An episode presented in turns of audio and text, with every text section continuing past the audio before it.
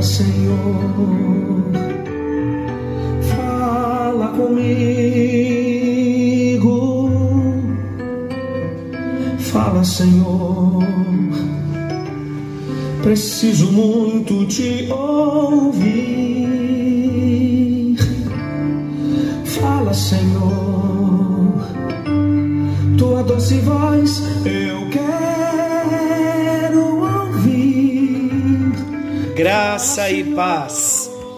Está chegando até você mais um encontro com Deus. Eu sou o pastor Paulo Rogério, da Igreja Missionária no Vale do Sol, em São José dos Campos. Estamos juntos, estudando a palavra de Deus já há quase 200 dias. Olha que maravilhoso isso! Que privilégio, que oportunidade Deus tem dado a cada, a cada um de nós. E é interessante nós estarmos estudando a palavra de Deus, porque há muitas pessoas que julgam que nós não precisamos conhecer a Bíblia. Uma vez que entregou a vida na mão de Deus, não precisa conhecer Deus. Isso não é verdade. A própria palavra de Deus diz que nós devamos, que nós devemos conhecer e prosseguir no conhecimento do Senhor, que devemos crescer e prosseguir no conhecimento do Senhor. E outra palavra ainda diz que o povo do Senhor perece pela falta do conhecimento. Como nós vamos nos relacionar com um Deus que nós não conhecemos, não é? Então nós temos tido esse privilégio de estudarmos a palavra de Deus para nos posicionarmos diante de Deus.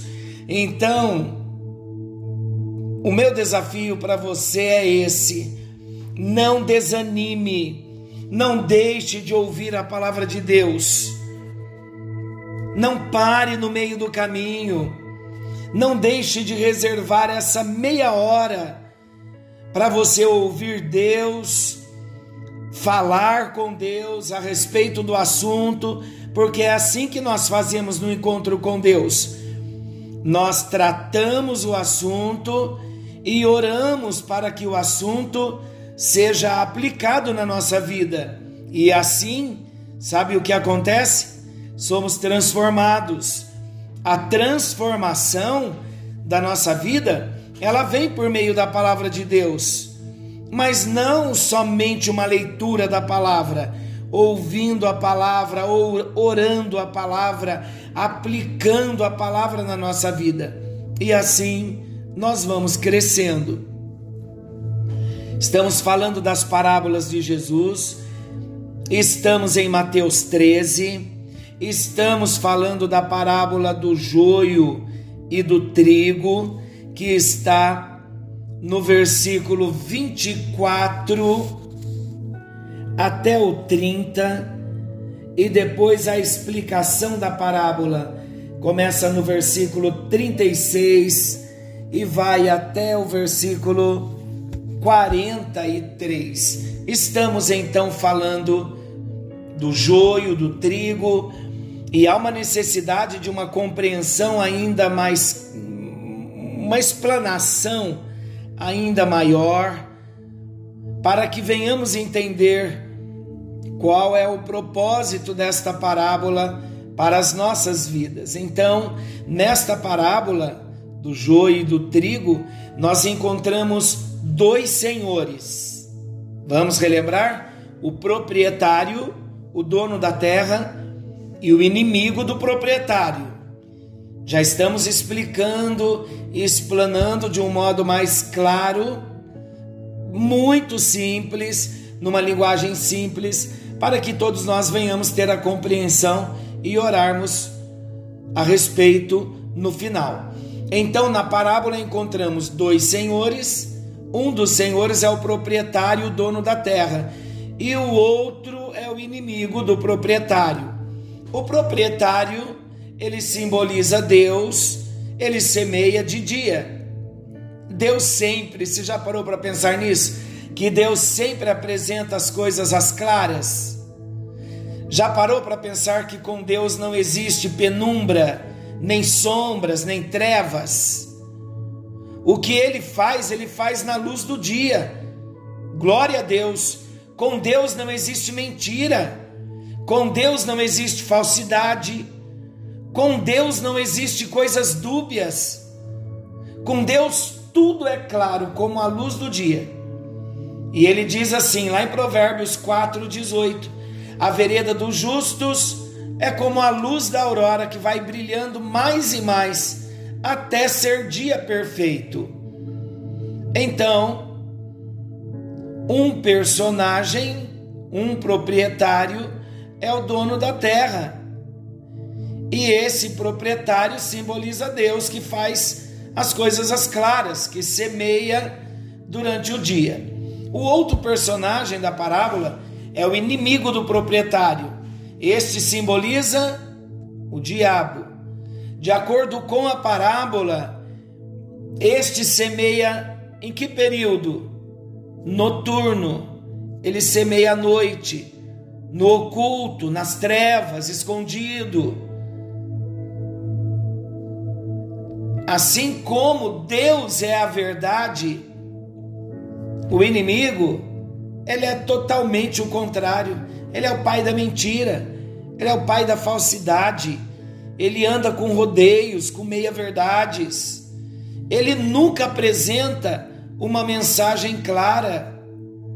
Ele se esconde porque ele é astuto.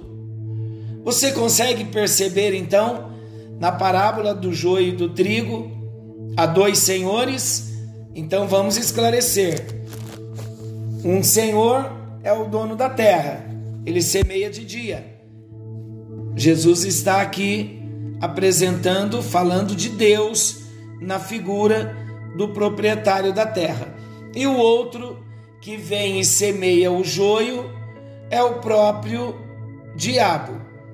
Então, os dois senhores, Deus trabalhando na luz do dia e o diabo trabalhando nas trevas da noite. Deus semeando o trigo bom e o diabo semeando o joio mau. Deus semeando para colher e o diabo semeando para confundir. Ainda hoje a gente vê ele se manifestando assim, não é? Como o diabo gosta das confusões. Na parábola, tudo parece ser igual, mas o fim é completamente diferente. O trigo bom no final, ele é colhido para o celeiro e o joio vai ser lançado ao fogo. Na interpretação da parábola, o Senhor Jesus diz assim: o campo é o mundo. Está em Mateus 13, 38. Amados, vamos pensar comigo. Todos nós habitamos nesse mundo. Isso quer dizer que ninguém aqui pode ficar no terreno neutro ou dizer: hoje eu não vou me comprometer, eu não quero me comprometer, eu sou neutro. Não existe neutralidade na vida espiritual. Assim como vemos na parábola, naquele campo que representa o mundo, só existe trigo e joio, apenas dois grupos: semente boa ou semente má. Não existe um terceiro grupo daqueles que estão pensando se serão bons ou se serão maus. Somente dois grupos. O que Deus está tentando nos dizer? Olha que maravilhoso quando a gente começa a ter o entendimento.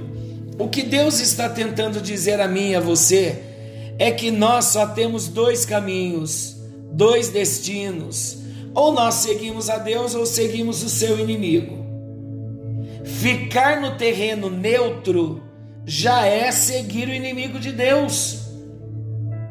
Então, segundo a parábola, nós percebemos que o inimigo semeia uma planta que é muito parecida com o trigo, o joio. As duas plantas, trigo e joio, joio e trigo, são tão parecidas que os empregados chegam a dizer para o patrão: Queres que vamos e arranquemos o joio, queres que vamos ao campo e arranquemos o joio, o que o patrão diz? Não, deixai-os crescer juntos até a colheita.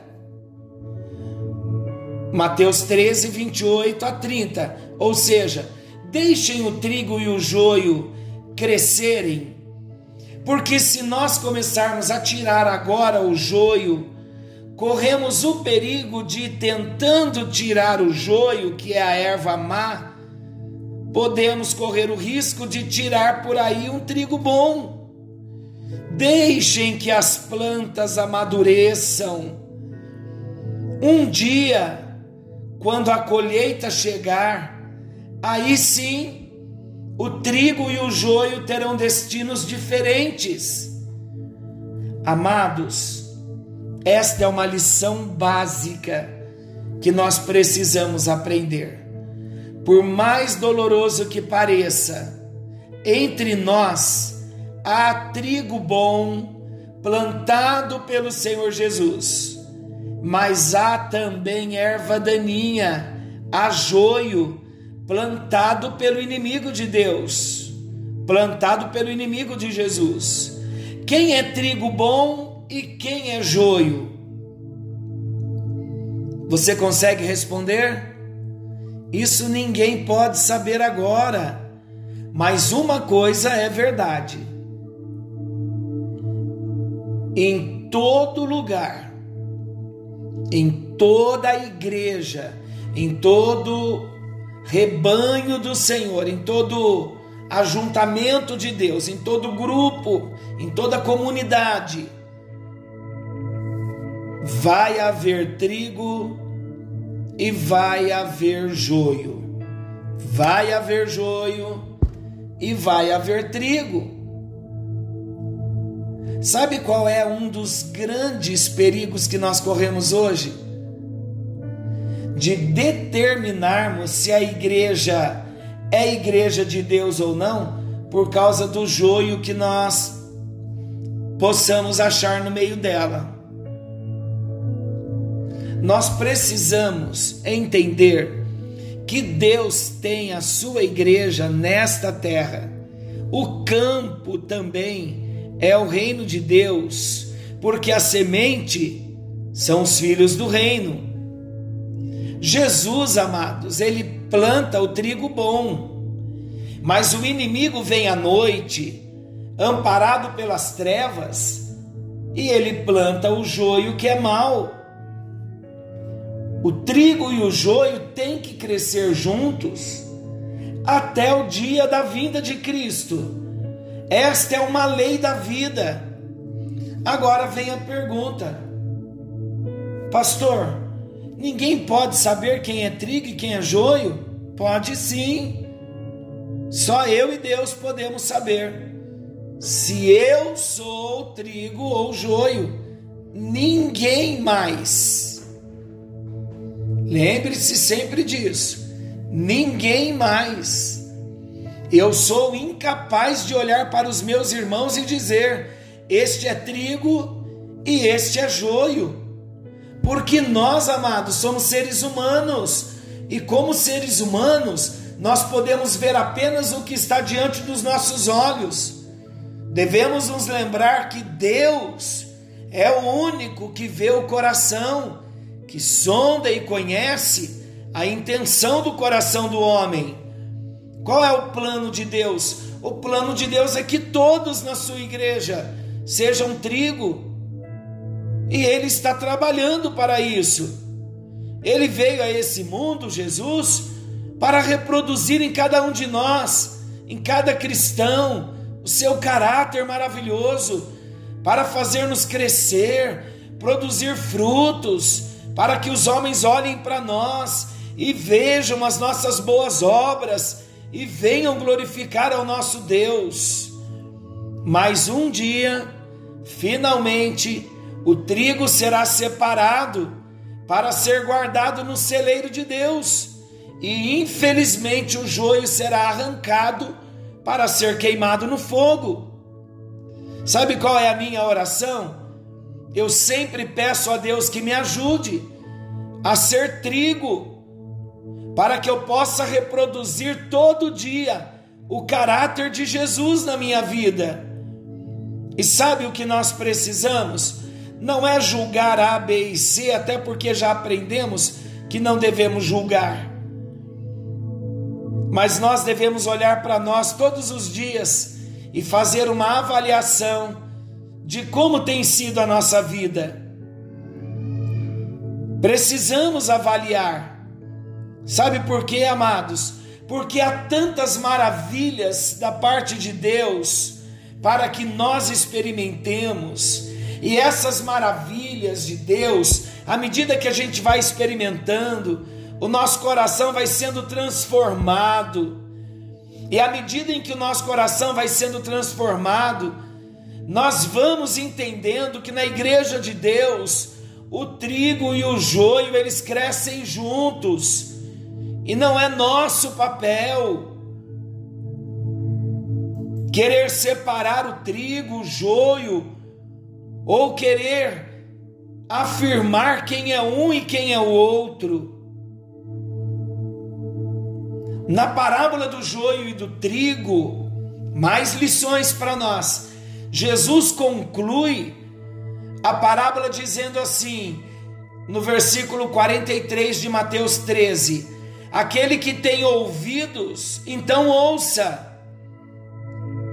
Amados, a parábola do joio e do trigo, através do seu significado central, nós vemos lições maravilhosas, olha quantas coisas nós já destacamos aqui. Então, tudo o que devemos é estar atentos para ouvir o que o Senhor está nos ensinando. Então, eu quero considerar aqui mais uma lição para nós: a necessidade da paciência diante do joio.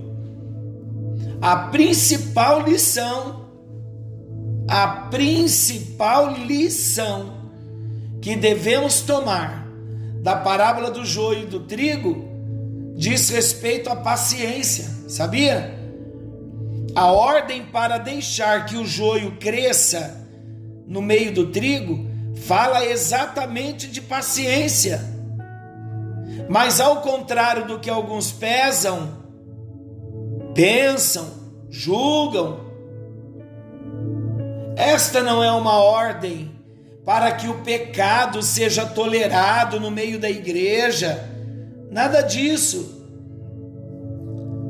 Sobre isso, W. Hendrickson, ele ressalta que o ensino de Jesus nesse ponto é que simplesmente os seus servos devem estar dispostos a esperar pacientemente pela decisão do Filho do Homem no dia da ceifa. Sabe o que eu tenho orado de verdade, queridos? Eu penso comigo que o joio, assim como ser trigo, fala de uma natureza transformada. A palavra de Deus em Ezequiel fala que o nosso Deus, ele é o único. Ele é o único que tem o poder de mudar a cor do etíope, de tirar as marcas, as manchas, as pintas do leopardo. Isto explicando que Deus é o único que pode dar ao homem um novo coração. Sabe que além de nós não podermos julgar quem é joio, sabe o que eu tenho aprendido com Deus?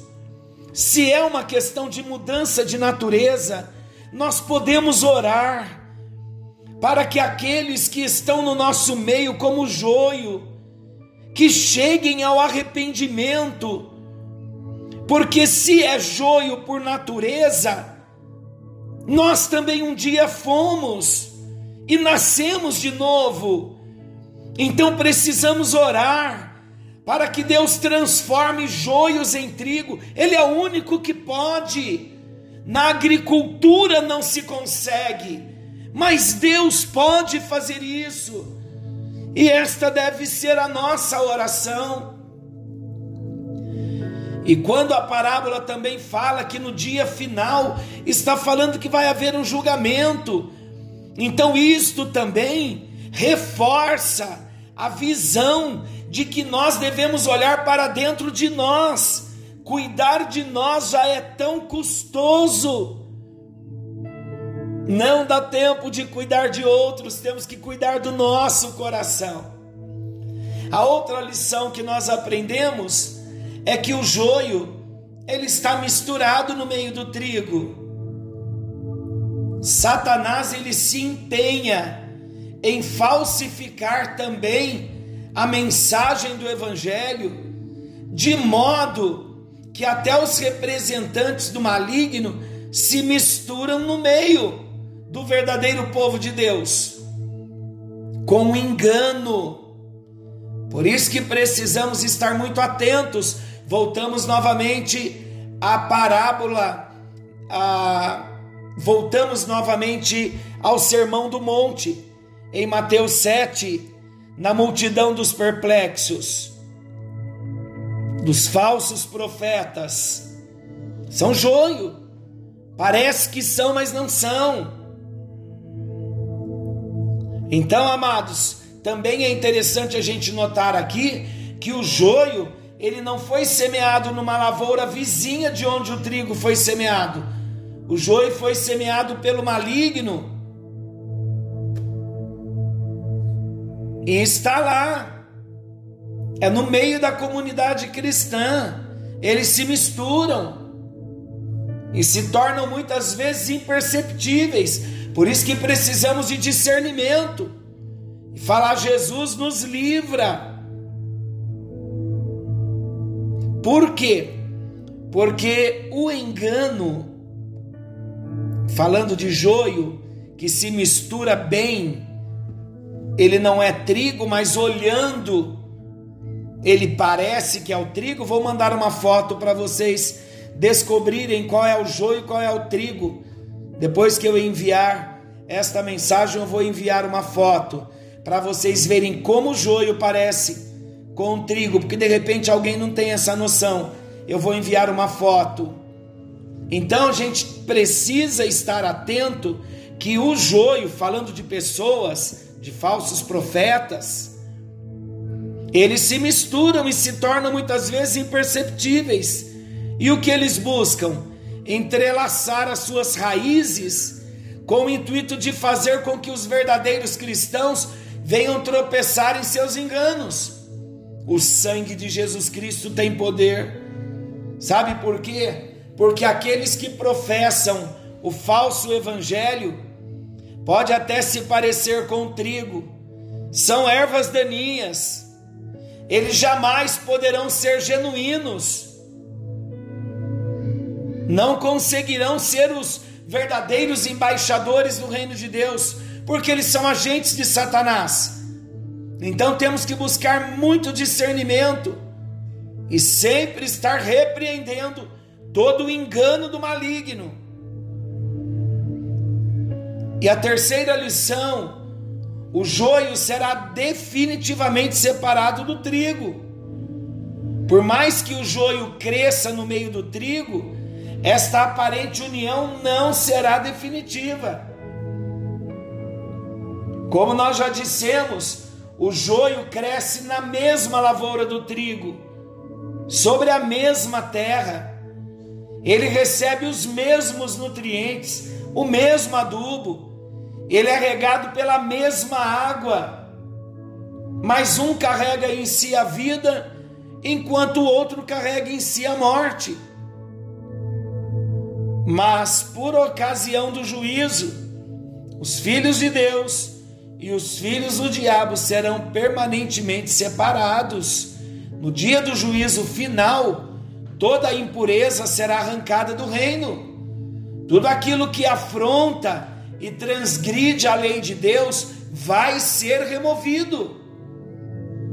Amados, a verdadeira igreja de Jesus estará finalmente reunida em todo o esplendor com Jesus, com aquele que plantou a igreja, com aquele que é a pedra angular da igreja. E naquele dia, os redimidos viverão por toda a eternidade num universo transformado, não mais sujeito aos efeitos do pecado. Mas olha, é importante que jamais nos esqueçamos: esta separação ocorrerá somente no dia da ceifa, não antes disso. Vamos orar? Quem é você? Você não pode saber quem sou eu e nem quem é o seu próximo, mas você pode responder para você mesmo: quem é você? Eu posso responder para mim mesmo: quem eu sou? Se eu sou trigo ou se sou joio. Se ser trigo ou ser joio, volto a dizer, é algo que corresponde à nossa natureza que Ele venha transformar a nossa natureza a cada dia, para que venhamos ter essa convicção, para que venhamos ter o testemunho do Espírito, no nosso espírito, de que somos filhos de Deus, de que somos trigo. Pai querido, Deus eterno, Deus bondoso, Deus maravilhoso, na tua presença nós estamos e aprendemos sobre a parábola do joio e do trigo. E nós também declaramos a Ti, ó Deus, que além de nós sermos trigo, nós não vamos permitir, ó Deus, que o joio venha se infiltrar no nosso coração, nas raízes da nossa vida, com enganos, com mentiras. Mas nós nos firmamos na Tua palavra, Senhor. Nos firmamos no ensinamento da tua palavra, porque sabemos, ó Deus, que há muitos falsos ensinos hoje, há muitas falsas doutrinas nos dias de hoje, Senhor, e nós não podemos contaminar a nossa vida. Tivemos uma experiência contigo, Jesus, fomos transformados no nosso homem interior. Nascemos de novo, nascemos na família do Senhor, a nossa natureza foi transformada, passamos a ser filhos de Deus, porque cremos em Jesus, porque recebemos a Jesus. E nesta hora nós oramos a Deus por todo o solo do nosso coração, porque nós somos responsáveis pela terra do nosso coração. E nós não vamos permitir, ó Deus, que o inimigo venha semear engano no nosso coração, mentiras no nosso coração. Nós repreendemos no nome de Jesus, nos cobrimos com o sangue do Senhor Jesus Cristo e declaramos, ó Deus, que a nossa proteção está nos mergulhos profundos que nós estamos dando no estudo da tua palavra, na exposição à tua palavra. É isso que nós queremos, ó Deus, porque nós somos trigo. Por isso, nos ajude nesta hora, que a nossa fé seja fortalecida e firmada no Senhor. Ó Deus, se há alguém hoje distante da igreja do Senhor, porque foi decepcionado por alguém, por algum joio infiltrado no meio do trigo. Ó Deus, cura esses corações abatidos, marcados, traumatizados.